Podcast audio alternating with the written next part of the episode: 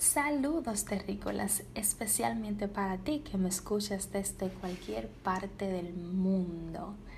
Bienvenido a un nuevo episodio de La Cláusula Podcast.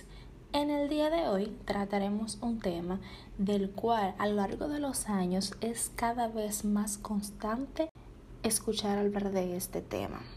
¿Alguna vez has escuchado la frase del que te ama es aquel que te demuestra su amor? ¿Sabes tú cómo demostrarle el amor a esa persona a la cual amas? Si quieres saber la respuesta, sigue escuchando este episodio donde te damos una ayuda y te aclaramos todo. En las primeras páginas del libro hay una comparación que me llamó bastante la atención y la quiero compartir contigo. Resulta que el autor compara los cinco lenguajes del amor con los idiomas, dígase inglés, español, francés, italiano, entre otros. Establece que los cinco lenguajes del amor son considerados como el lenguaje en el cual hablas en el día de hoy. Puedes hablar una lengua materna, que sería la primera lengua que aprendes, esa cuando eres niña y es considerado como el primer lenguaje del amor que sabes hablar. A lo largo de los años puedes aprender a hablar un segundo o un tercero un tercer idioma y este se puede llegar a convertir en los demás lenguajes del amor que hablas. Ojo, no existe un único lenguaje del amor el cual puedes hablar. Puedes hablar más de uno aunque puedes llegar a tener cierta preferencia por dos o tres en específico. Antes de seguir dando más detalles del libro, me imagino que tienes curiosidad de saber cuáles son los cinco lenguajes del amor. Sin dar más preámbulos, aquí te detallo cuáles son los cinco lenguajes del amor. Número uno, palabras de afirmación. Número dos, tiempo de calidad. Número tres, actos de servicio. 4. Recibiendo regalos. Y 5. Toque físico. El primer lenguaje del amor consiste en las palabras de afirmación. Es un conjunto de palabras que utilizamos para hacer sentir bien a nuestra pareja a través de las palabras, demostrándole nuestro amor.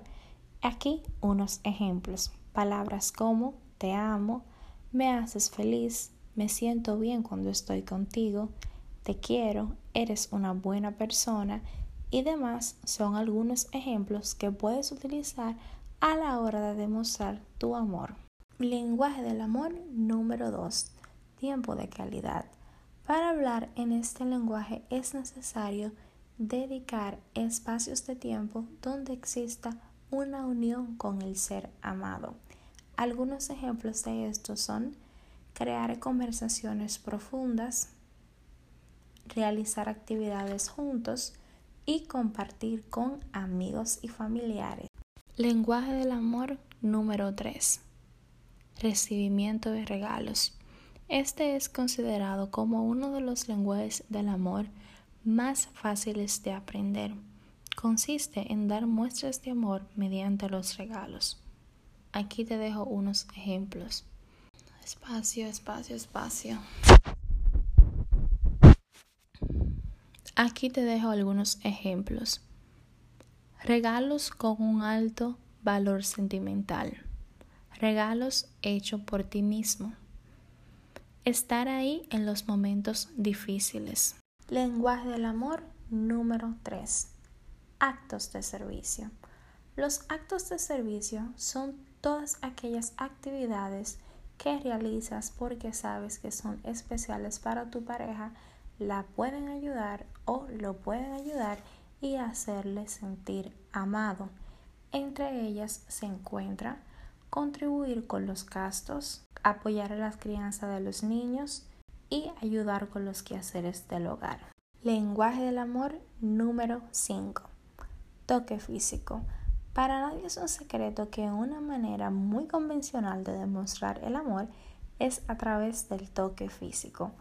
Es por eso que debemos ser selectivos y cuidadosos a la hora de hablar en este lenguaje del amor. Aquí te dejo unos ejemplos positivos de cómo demostrar tu amor en este lenguaje. Abrazos, besos, sentarse uno al lado del otro, agarrarse la mano, sostenerse o el hecho de mantener relaciones sexuales.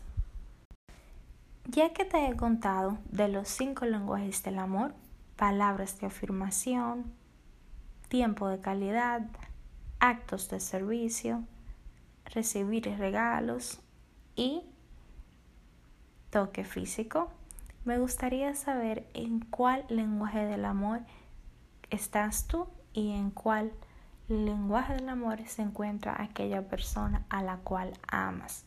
La mejor manera de identificar cuál es tu lenguaje del amor es saber cuáles son las cosas que esa persona realiza constantemente para demostrarte su amor.